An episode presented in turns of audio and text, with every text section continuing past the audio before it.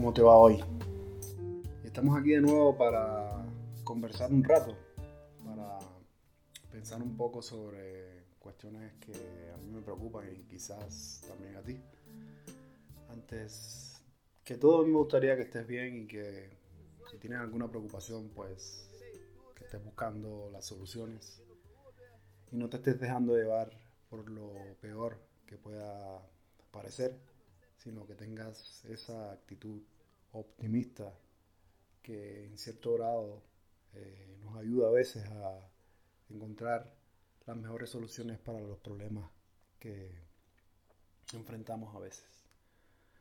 En mi soliloquio anterior comentaba acerca de cómo hemos perdido la necesidad de ser solidarios con los otros y de cómo el egoísmo se ha hecho un lugar en nuestras vidas como una actitud presente cuando desviamos la atención hacia factores y hechos que no son tan relevantes como existencia en sí misma.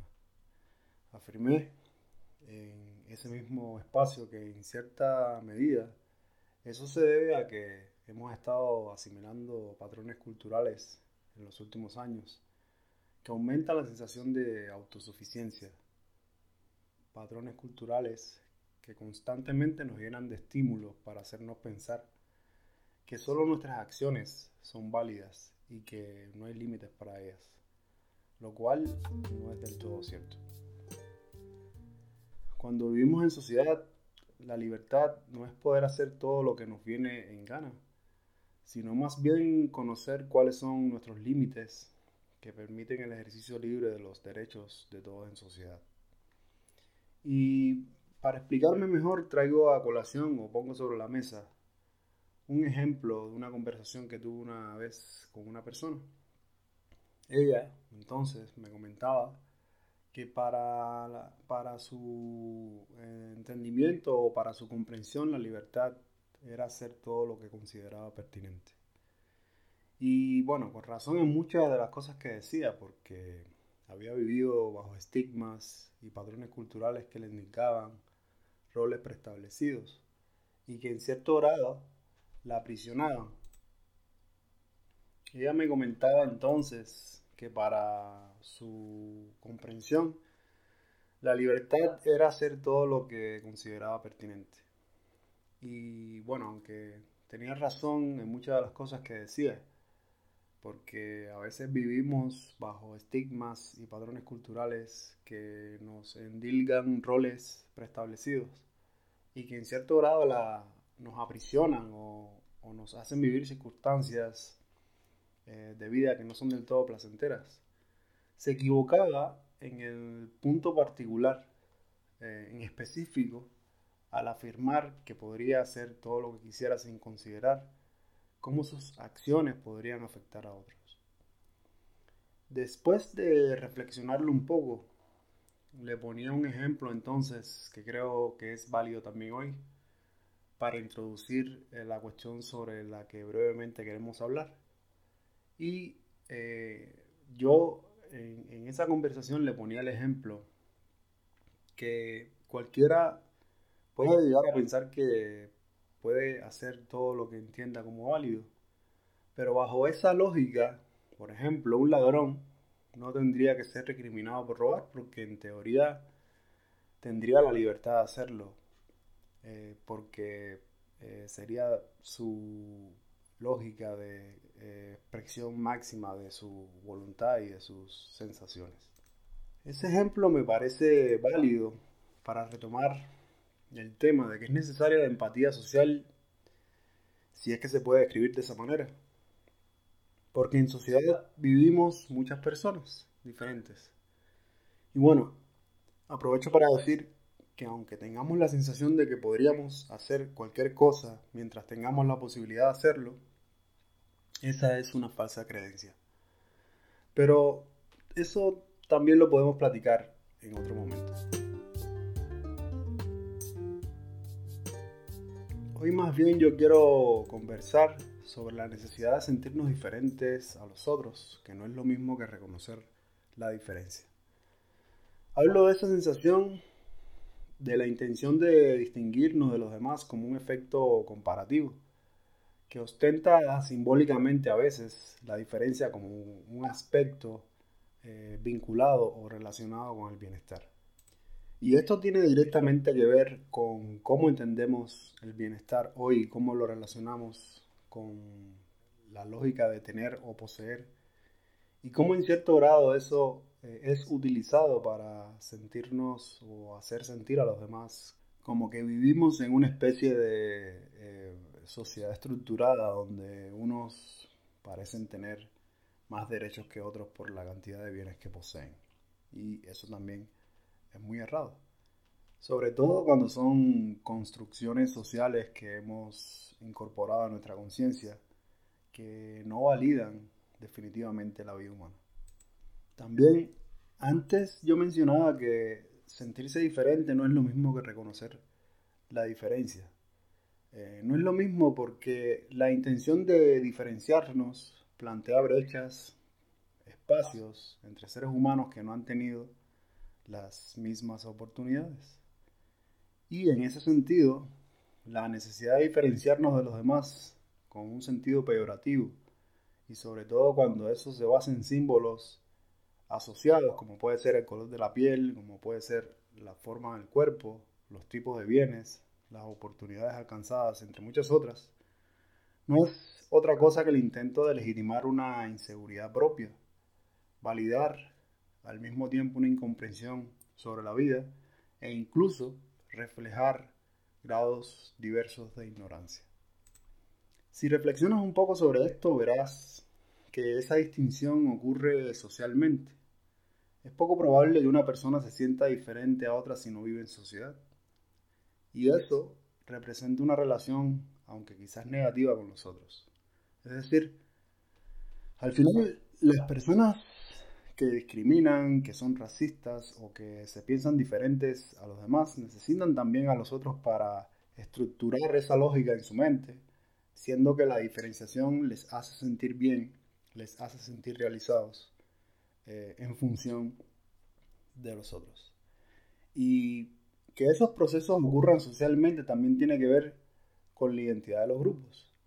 La percepción de diferenciación valida aquellas historias de acceso a recursos, oportunidades y activos, incluso relaciones, y permite mantener redes y estructuras de apoyo que moldean los estilos de vida.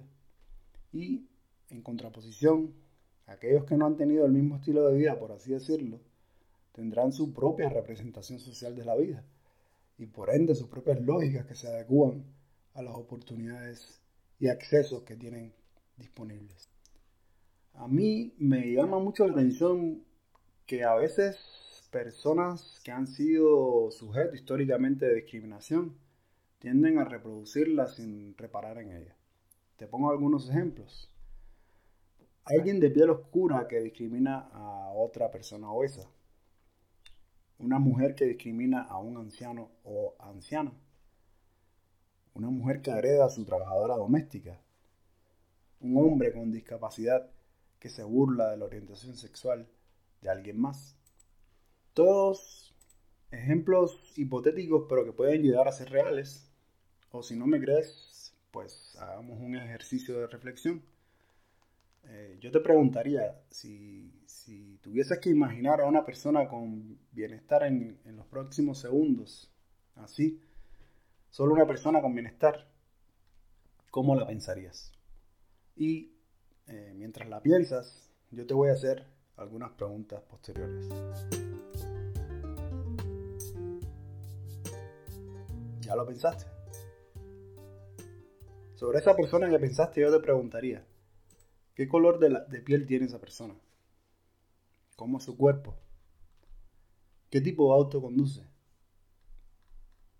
¿Cuántos viajes realiza al año? ¿Vive en una ciudad o vive en una zona rural? Y claro que yo no escucharé tus respuestas, pero el sentido de ese ejercicio es pensar cómo existen tipos ideales que condicionan nuestro pensamiento. Quizás si le preguntas a tus amigas o amigos o personas alrededor, te den respuestas similares a las que tú pensaste. Pero aquí la clave es, pensar o reflexionar que en efecto una persona con bienestar no se define por ninguna otra situación, circunstancia, expectativa, lógica, bien material, acciones, espacios o aspectos, sino por el contrario, se define por los equilibrios que considera válidos en su vida. Y por supuesto, a los que tiene derecho para satisfacer necesidades de subsistencia como alimentación, ocio, educativa, de reproducción socioeconómica, en definitiva. Entonces, seguidamente te comentaré sobre cómo existen diferentes formas de discriminación para que lo adelante piensen mejor, o pensemos, perdón, mejor nuestras acciones. La moraleja de este tema entonces y que quisiera transmitir es que debemos tener conciencia sobre cómo nuestras acciones cotidianas están reproduciendo procesos diversos de discriminación y cómo es importante corregirlas.